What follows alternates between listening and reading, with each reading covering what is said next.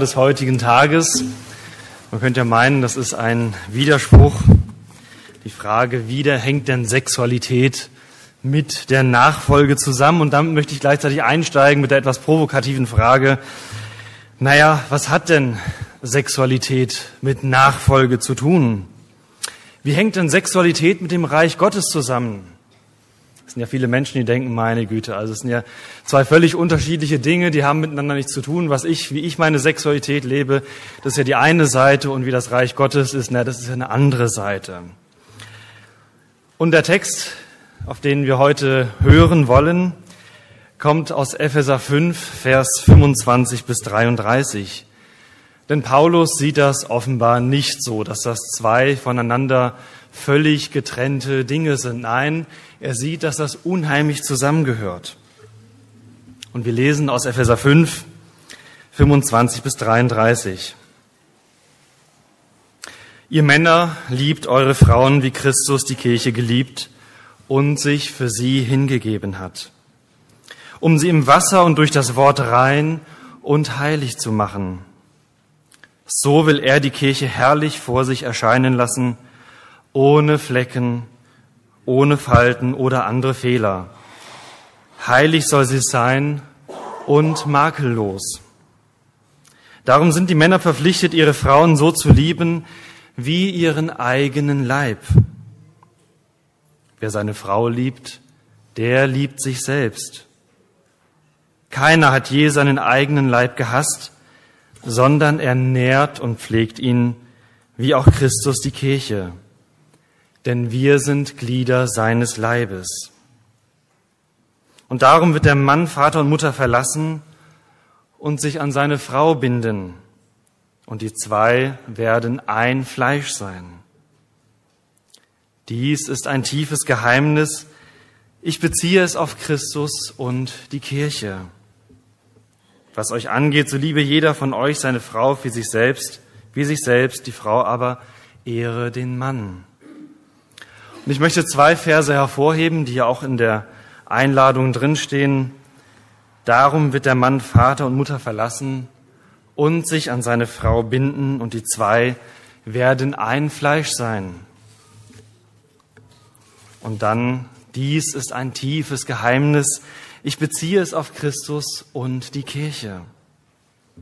Naja, also Paulus stellt ja hier schon eine ziemlich krasse einen ziemlich krassen Zusammenhang her, weil er sagt, dieses Einfleisch und in meiner Bibel, in meiner Übersetzung ist dieses Einfleisch sogar noch fett unterlegt. Dieses Einfleisch hängt anscheinend irgendwie mit der Liebe Jesu zu seiner Gemeinde zusammen. Und ich finde das schön, dass Paulus nicht sagt, das ist ein Rätsel, sondern es ist ein Geheimnis. Rätsel kann ich entziffern. Irgendwann habe ich die Lösung und dann ist alles geklärt, dann muss ich nicht mehr weitersuchen, dann muss ich nicht mehr weiter ringen. Ein Geheimnis ist etwas, in das ich mich nur hineinstellen kann. Ich kann es erforschen, ich kann es ersehnen, aber ich verfüge nicht über dieses Geheimnis. Es ist auch etwas, was mir geschenkt werden muss. Naja, dann wollen wir mal dem Gedanken etwas nachgehen und überlegen, ja, kann man denn jetzt einfach so diese Übertragung machen? Wie könnte er das denn gemeint haben? Das wäre die erste Ebene. Und die zweite Frage wäre, wie können wir als Christen wie können wir tiefer in eine Hingabe hineinfinden? Da stellt sich die Frage, ja, wie liebt denn Jesus seine Gemeinde? Wie liebt Jesus seine Kirche? Wie liebt er uns? Seine Liebe, und ich bitte die erste Folie. Seine Liebe zu uns hat vier unverkennbare Merkmale. Es sind vier unverkennbare Merkmale. Es sind wie die Beine eines Tisches. Das heißt, wenn ich hier einen Tisch hätte und ich würde ein Bein absägen, dann würde das Ganze nicht mehr stehen, dann würde das Ganze sehr instabil sein. Wie heißen sie vier Dimensionen? Sie lassen sich an den vier Schlagworten festmachen. Die Freiwilligkeit, die Bedingungslosigkeit, die Treue und die Fruchtbarkeit wollen wir doch diese einzelnen Ebenen mal gemeinsam anschauen und überlegen, ja, wo gibt es denn vielleicht Bibelstellen, die genau dieses unterstreichen? Ja, Jesus schenkt sich uns aus einem freien Willen heraus. Er schenkt sich uns freiwillig. Wir lesen Johannes 10, Vers 17. Der Vater liebt mich, weil ich mein Leben hergebe. Ich gebe es her, um es wieder zu empfangen. Niemand nimmt es mir, ich gebe es freiwillig her. Also niemand nimmt es mir, ich gebe es freiwillig her. Jesus ist also so frei, sich uns zu schenken. Und die Freiwilligkeit ist die Grundlage einer jeden Beziehung.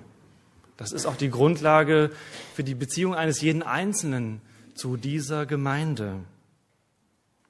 Und ich finde die Möglichkeit, dass wir Entscheidungen treffen können. Wir sind keine instinktgesteuerten Wesen. Wir sind nicht unseren Instinkten ausgeliefert. Nein, wir haben die Möglichkeit, frei zu entscheiden. Und das ist ein Ausdruck dieser Freiheit, die Gott uns allen geschenkt hat. Ob wir sie annehmen oder nicht, ist eine Entscheidung, die wir treffen müssen. Das heißt, Gott hat uns mit einem Verstand ausgerüstet, dass wir Entscheidungen treffen können. Wenn ich mit Jugendlichen arbeite und da geht es um das Thema Sexualität, Liebe und Freundschaft, dann frage ich sie, was ist euer wichtigstes Sexualorgan? Was ist euer wichtigstes Sexualorgan? Das ist immer so ein leichtes, naja, hm, ich weiß nicht ganz, was er meint und äh, ich traue mir das auch nicht ganz zu sagen. Aber irgendwann kommen sie selber drauf und sagen, ja, das ist der Verstand. Das ist das wichtigste Sexualorgan, weil hier alles zusammenkommt, um Entscheidungen zu treffen. Und es erlaubt uns Entscheidungen zu treffen, auch wenn das Gefühl vielleicht ein anderes ist. Ja, vielleicht fühle ich mich mal nicht so wohl in der Gemeinde oder vielleicht fühle ich mich nicht so wohl in der Beziehung, in der Ehe. Und dennoch sind wir fähig, Entscheidungen zu treffen. Wenn wir Jesus gefragt hätten, ja, also so vielleicht so kurz vor der Kreuzigung, Jesus, wie ist denn das? Willst du denn diesen Weg gehen? Wie fühlst du dich dabei? Dann hätte er wahrscheinlich gesagt, ich will diesen Weg am liebsten nicht gehen. Aber nein, Jesus hat eine Entscheidung getroffen. Und diese Entscheidung ist aus menschlicher Sicht völlig irrational. Ja, man denkt immer, Entscheidungen, das sind ja was, immer was ganz Rationales, was ganz Verstandesmäßiges. Aber seine Entscheidung hatte ganz irrationale Konsequenzen. Wer gibt sich schon freiwillig in den Tod? Meine Güte. Wie kann man nur so verrückt sein? Da kommen wir zur zweiten Dimension. Jesus gibt sich uns ganz ohne Vorleistung. Wir hören aus Johannes 13, und da heißt es, Jesus wusste, dass für ihn die Zeit gekommen war, diese Welt zu verlassen und zum Vater zu gehen. Darum gab er denen, die in der Welt zu ihm gehörten und die er immer geliebt hat, den vollkommensten Beweis seiner Liebe. Das heißt, Jesus schenkt sich uns vollkommen, ohne Vorbehalte, ohne Vorleistung. Er schenkt sich uns völlig uneigennützig und diese Uneigennützigkeit, die wird noch einmal dadurch unterstrichen, noch einmal verstärkt, dass selbst Jesus es nicht in der Hand hat, ob wir dieses Angebot annehmen oder nicht. Jesus ist der Einladende, er ist der Wartende, er steht an unserer Herzenstür und klopft an, aber aufmachen müssen wir selber. Das macht er nicht. Er bricht nicht ein und holt sich das, was ihm eigentlich zusteht. Auch Gott stellt uns in diese Freiheit hinein. Das ist eigentlich ein Unding. Ein Unding, dass ein Schöpfer seine Geschöpfe freien Lauf lässt. Und das ist die größte Würde des Menschen, dass er sich auch frei gegen seinen Schöpfer entscheiden darf. Dass er das Erlösungsangebot Jesu einfach so aus den Händen schlagen darf. Da kommen wir zur dritten Dimension. Jesu Beziehung zu uns, Jesu Beziehung zu seiner Gemeinde ist gekennzeichnet durch eine Treue.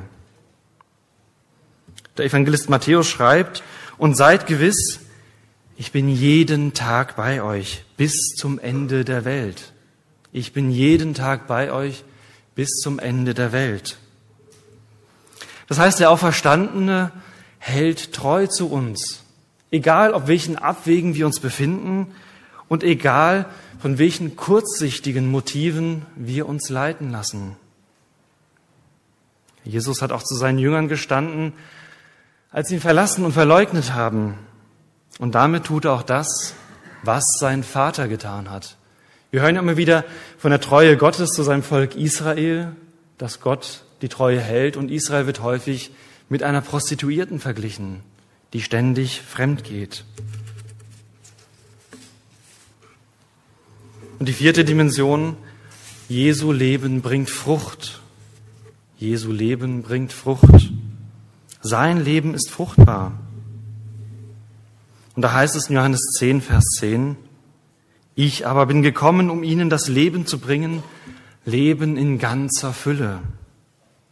Ist das nicht das, wonach wir uns alle ausstrecken? Ist das nicht das, wonach wir uns alle sehnen? Alle Welt sehnt sich nach vollkommener Freude, nach vollkommener Fülle. Und die Frage ist ja manchmal, wie, wie tue ich das ausfüllen? Wonach strecke ich mich letztendlich aus? Und führt das in diese Fülle hinein oder nicht? Und das ist ja letztendlich Jesu Leben und sein Tod hat Frucht gebracht und hat uns die, das Tor und die Tür geöffnet zum Himmel und zu seinem Vater. Das ist wie das Weizenkorn, das in die Erde fällt und sterben muss, um Frucht zu bringen. Das heißt, erst der Tod Jesu und seine Jünger hätten sich sicherlich anders gewünscht. Und wenn Jesus heute wiederkommen würde, dann würden wir auch hoffen, dass Jesus eigentlich mal König auch in dieser Welt ist. Aber nein, Jesus hat das ganz anders gemacht. Er musste sterben, um Frucht zu bringen. Ja, das sind die vier Koordinaten seiner Liebe zu uns, seiner Liebe zu auch dieser Gemeinde hier vor Ort. Und diese vier Eigenschaften sind Ausdruck einer allumfassenden Lebenshaltung, nämlich die der Hingabe. Das ist Jesu Markenzeichen. Das ist sein Markenzeichen, die Hingabe. Man könnte sogar sagen, er hat ein Handicap, er hat ein Manko. Er konnte an dem Leiden nicht vorbeigehen. Sind aber diese vier Koordinaten nicht auch die Grundlage für eine gelingende Beziehung? Sind diese vier Koordinaten nicht auch eine Grundlage für eine erfüllte Ehe? Was bedeutet eine Ehe, die nicht freiwillig geschlossen wurde? Was bedeutet eine Ehe, in der es keine Bedingungslosigkeit gibt? Was bedeutet eine Ehe, in der es keine Treue und in der auch die Fruchtbarkeit, also auf der einen Seite auch Kinder aufzunehmen, Kinder zu zeugen, aber auch später fruchtbar die Ehe einzubringen? Und sind diese Dimensionen nicht letztendlich auch die Grundlage für eine erfüllte Sexualität? Wer sich nicht in Freiheit, ohne Bedingungen, in Treue verschenken kann, kann keine erfüllte Sexualität erleben. Das heißt, die Sexualität von Mann und Frau ist gewissermaßen eine Zuspitzung dieser vier Bereiche. Mit diesem Koordinatensystem kann man auch jede andere Form der Sexualität bewerten, mit der Frage, ja, führt sie denn letztendlich in die Fülle hinein oder nicht? Und besonders an den Fehlformen wird ersichtlich, dass sie mindestens einer dieser Beine, einer dieser Dimensionen ausklammert. Das kann heißen Sex vor der Ehe, das kann heißen Selbstbefriedigung, das kann heißen Pornografie und die verschiedensten anderen Bereiche. Sie klammern immer mindestens eine dieser Dimensionen aus. Sie sind Fehlformen, weil sie nicht in die Fülle hineinführen. Das heißt, wenn eine Ehe, und das ist, denke ich, das, was Paulus meint, wenn eine Ehe diese vier Dimensionen lebt, dann kann ich an der Ehe ein Geheimnis entdecken. Dann kann ich an der Ehe ein Geheimnis entdecken. An ihr kann ich erkennen, dass auch Gott uns so liebt, dass auch Gott so seine Gemeinde liebt. Jean Vanier, der Begründer der Arche-Gemeinschaft, beschreibt die Ehe als eine Ikone Gottes. Als Evangelische tun wir uns etwas schwer mit den Ikonen. Wir tun unsere Gebets- oder unsere Gemeinderäume eher karg einrichten. Aber doch, was sind Ikonen? Was sollen Ikonen sein? So wie ich mich über das Wort, die Bibel, über den Lobpreis, über das Gebet Gott nähern kann und so auch eine Wirklichkeit von ihm erfahren kann, so sind Ikonen gewissermaßen Fenster. Sie sind Fenster zum Himmel, Fenster zu Gott denn sie wollen eine geistliche Wirklichkeit verdeutlichen. Also nicht die Ikone ist in sich eine geistliche Wirklichkeit, sondern das dahinterliegende Geheimnis. Das heißt, wenn die Ehe eine Ikone Gottes ist, dann kann die Ehe ein Fenster zu Gott selbst sein, dass wir erkennen, was seine Liebe zu uns ist und wie sie sein kann. Und vielleicht fällt uns jetzt der Gedanke gar nicht mehr so schwer, den Paulus da so steil formuliert, dass die Ehe und die darin verankerte Sexualität zwischen Mann und Frau etwas von Gottes Liebe, etwas von seiner Wirklichkeit widerspiegeln kann. Und dass es da einen Zusammenhang gibt zwischen gelebter Sexualität und dem Reich Gottes. Was bedeutet aber dieser Gedankengang im Umkehrschluss? Wenn das Einfleischsein nicht mehr im Sinne Gottes gelebt wird, dann geht uns ein Geheimnis verloren. Dann geht uns ein Geheimnis verloren. Dann gibt es dieses eine Fenster neben den vielen anderen Fenstern zu Gott, dann gibt es dieses Fenster nicht mehr. Wir können auch sagen, die Ikone Gottes wird dadurch verdunkelt. Und deswegen haben wir als Christen einen zweifachen Auftrag. Wir haben einen zweifachen Auftrag. Der eine geht nach innen, dass wir als Gemeinde alles dafür tun, dass die Ehen erhalten bleiben, dass die Ehen erhalten werden, dass wir auch Jugendliche, junge Erwachsene dazu ermutigen, dass sie Ehe eingehen. Dass wir diesem Geheimnis nachgehen, dass wir dem nachspüren und dazu einladen. Und die andere Ebene ist, wir haben immer auch einen gesellschaftlichen Auftrag. Jede Ehe ist nicht, ist niemals privat, sondern jede Ehe ist auch ein politisches Signal. Jede gelingende Ehe, jede gelingende Familie ist ein Zeichen nach außen. Seht her, es gibt sie noch. Und seht her, sie gelingt noch. Das heißt, wir haben einen gesellschaftlichen Auftrag, auch öffentlich dafür einzutreten, dass diese Ehe erhalten bleibt. Das ist wichtig, damit Menschen einen Zugang zu Gott finden. Es ist wichtig, dass Ehen ihr maximales Potenzial entfalten können. Und das wäre jetzt so die eine Ebene und ich möchte jetzt in eine tiefere Ebene hineingehen. Es geht um die Frage der Hingabe und die Frage, wie können wir tiefer in eine Hingabe hineinwachsen? Jesus lebte ganz in der Beziehung zu seinem Vater und gab sich ganz dem Willen seines Vaters hin. Jesus schenkte sich seinem Vater und machte uns, machte sich dadurch uns zum Geschenk. Und diese Liebesdynamik zwischen Vater und Sohn ist für alle, für uns alle die Beziehungsvorlage schlechthin. Wenn, wenn sie an Tiefe und Qualität gewinnen möchte. Jesus sagt zu seinen Jüngern, liebt einander so, wie ich euch geliebt habe. Liebt einander so, wie ich wie mein Vater mich liebt und ich ihn liebe. Jetzt kann man sagen, meine Güte, was ist denn das wieder für ein Anspruch? Ja, kann ich das denn überhaupt? Und da können einem schon Zweifel kommen. Man fragt sich, meine Güte, erlebe ich mich nicht eher wie den alten Adam? Armselig, schwach, irdisch, ich bezogen, beziehungsunfähig. Ja, kann denn ein Mensch überhaupt so lieben, wie Jesus liebt? Ist das nicht Anmaßung oder ein Zeichen der Überheblichkeit, so zu lieben, wie Gott liebt? Manche würden vielleicht sagen, das ist Blasphemie, Gotteslästerung. Ja, kann denn ein Mann seine Frau so lieben, wie Jesus die Gemeinde liebt? Und es gibt ja nichts Schlimmeres als fromme Wünsche, die hier oben sind und die mit dem Leben nichts mehr zu tun haben. Welchen Hinweis finden wir dafür, dass das nicht so sein muss, dass das nicht ein frommer Wunsch bleiben muss. Dieser Frage möchte ich etwas nachgehen. Auch Jesus ist dieser Frage nachgegangen im Streitgespräch mit den Pharisäern, als es um die Frage nach dem Scheidebrief ging. Da fragten die Pharisäer, ja, wie ist es, kann man seine Frau entlassen aus der Ehe? Und das Interessante ist, Jesus zitiert auch genau diesen Abschnitt. Ich weiß nicht, ob es noch woanders zitiert wird in der Bibel. Ich glaube es aber nicht. Und wo Jesus auch sagt, darum wird der Mann Vater und Mutter verlassen und sich an seine Frau binden und die zwei werden ein Fleisch sein. Und das Faszinierende, da bin ich auch erst nach einer Weile drauf gestoßen, Jesus verweist in einem sehr kurzen Abschnitt zweimal auf den Anfang. Und wenn Jesus zweimal auf den Anfang in einem relativ kurzen Abschnitt hinweist, dann will das was Wichtiges sagen. Und das führt uns nämlich zum Anfang, zum Anfang Gottes mit seiner Schöpfung, zum Anfang Gottes mit uns. Und das ist ein sehr wichtiger Hinweis, der uns einen Ausblick gibt und eine Verheißung, in die wir hineinwachsen können oder in der wir auch schon sind.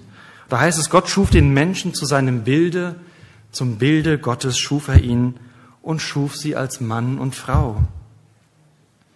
Das heißt, dieser Satz, und er schuf sie zu seinem Bilde, ist der Schlüssel, ist der Schlüssel zu einem tieferen Verständnis für unser Leben.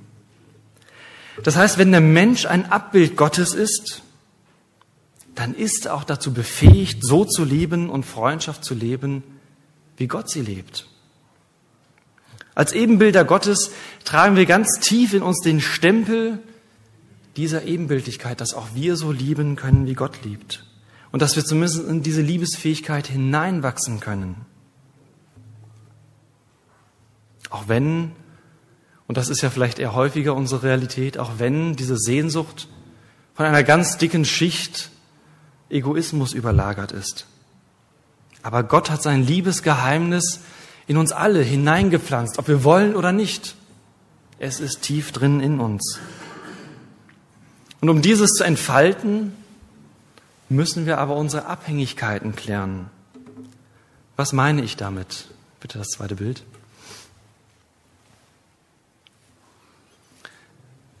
Mir gefällt dieses Bild sehr. Ich gehe damit schon länger. Der Künstler Michelangelo ließ sich von dem Schöpfungsbericht inspirieren und veranschaulicht mit der Erschaffung des Adam etwas sehr Fundamentales, etwas sehr Wichtiges. Das ist jetzt vielleicht kunsthistorisch nicht belegbar, deswegen bitte ich die Kunsthistoriker, mir zu verzeihen.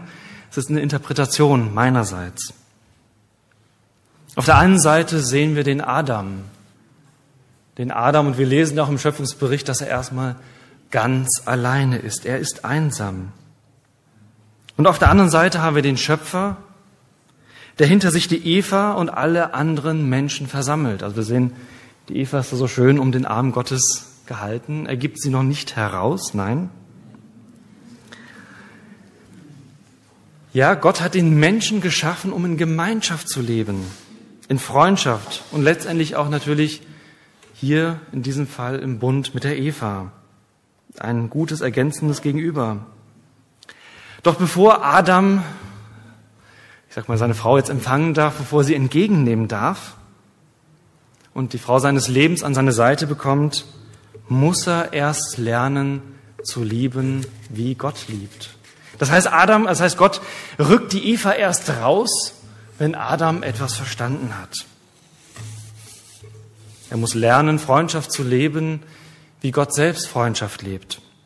Denn er, Gott, ist die Fülle. Er ist der Ausgangspunkt einer jeden Freundschaft, einer jeden Beziehung.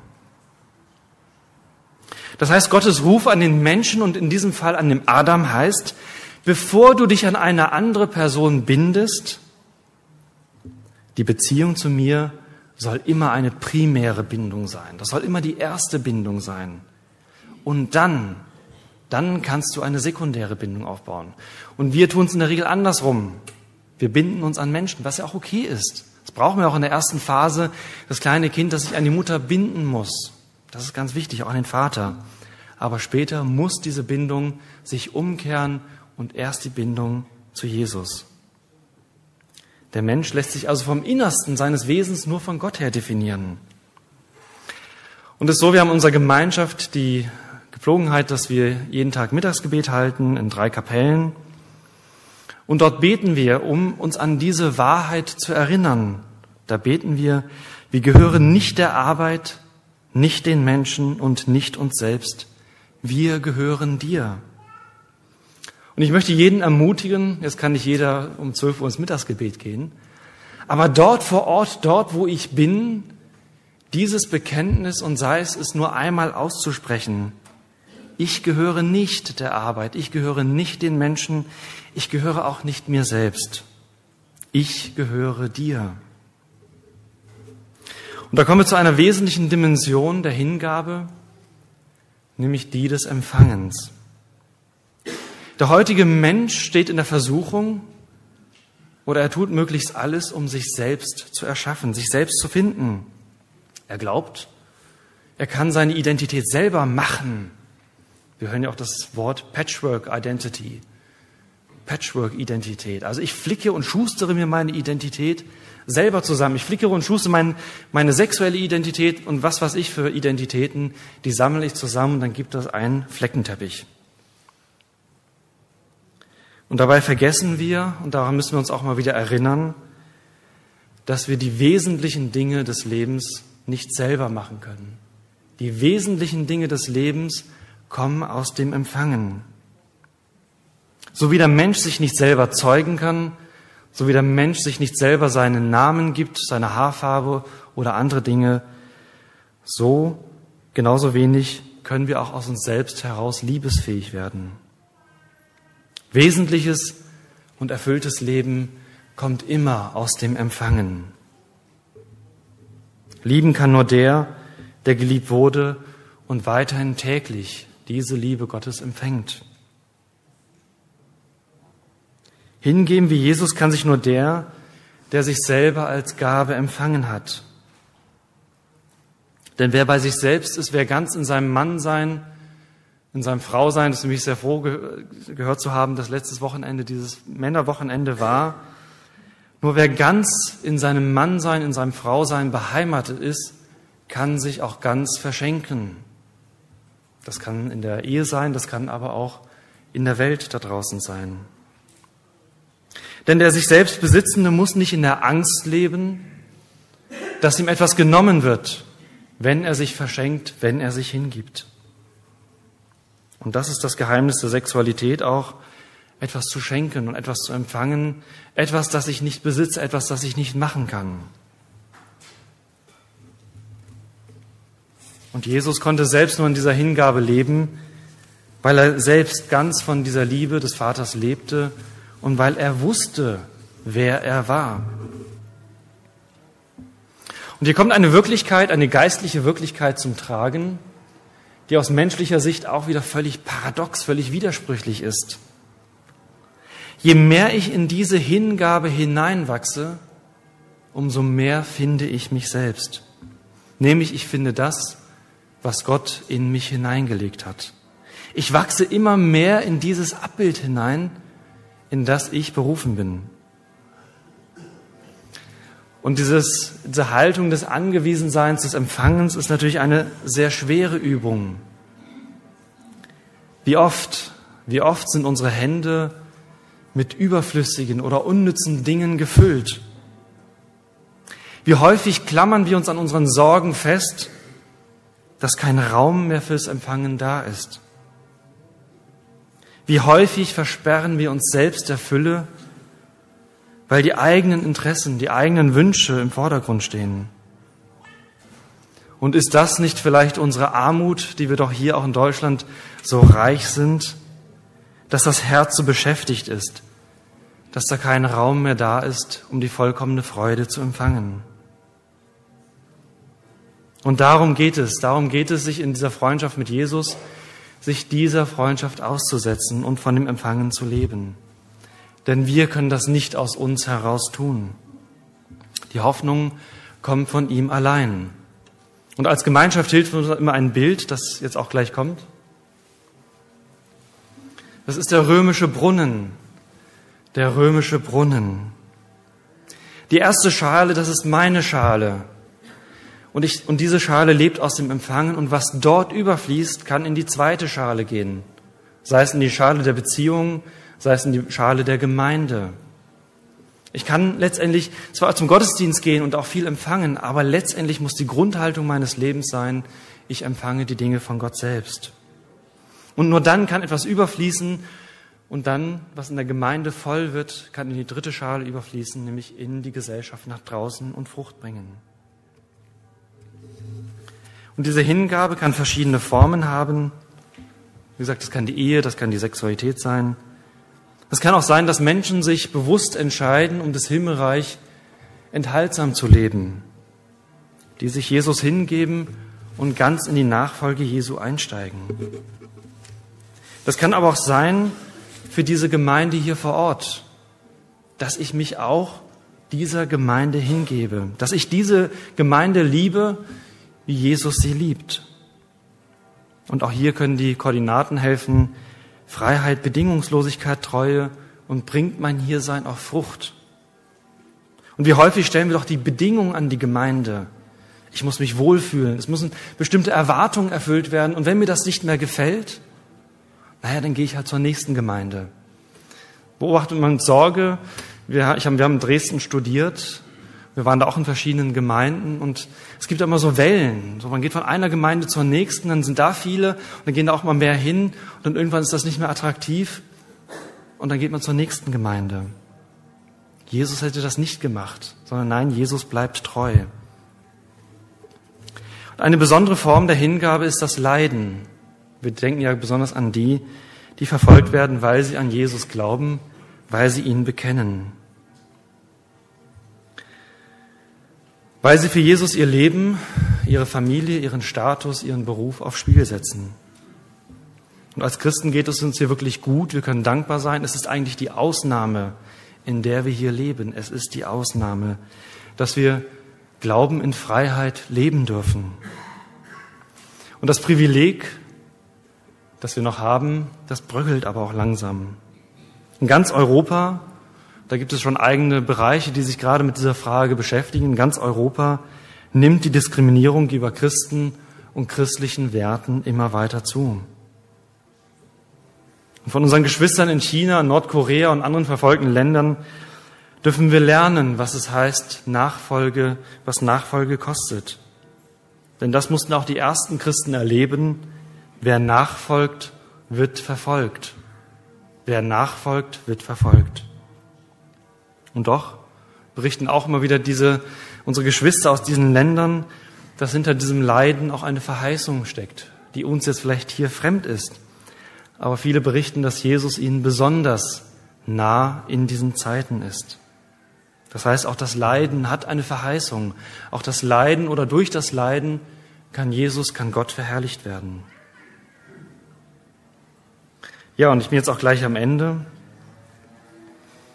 Jesus ruft uns in diese Hingabe. Er lädt uns ein, er sehnt sich danach, dass wir ihm hierin folgen.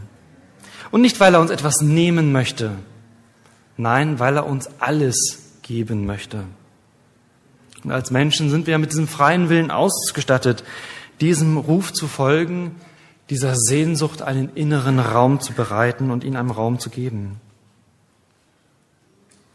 Wer sich immer mehr der Gegenwart Gottes aussetzt, der trägt zur Ausbreitung dieses Reiches bei. Denn die Erneuerung der Welt, die Erneuerung auch dieser Gemeinde, die Erneuerung der Kirche fängt immer mit der inneren Erneuerung und Veränderung meiner selbst an. Wie häufig, ich kenne den Satz ja auch, erst müssen sich die anderen verändern, erst müssen sich die Rahmenbedingungen verändern, dann kann ich etwas machen. Nein, es kommt hier auf mich dran, dass ich mich verändern lasse und damit meine Umwelt verändere. Das heißt, da wo Menschen ganz abhängig werden von Gott und ihre Existenz ganz neu in seine Hand legen und hörfähig bleiben, dort kann Gemeinde wachsen, dort kann Gemeinde sich verändern, dort kann eine ganze Stadt sich verändern, dort kann sich eine ganze Nation verändern. Und dazu braucht Jesus euch. Er braucht euch, beherzte Nachfolger, die zuverlässig und zuversichtlich auf seine Stimme hören und dir letztendlich auch seine Freunde nennen kann. Amen.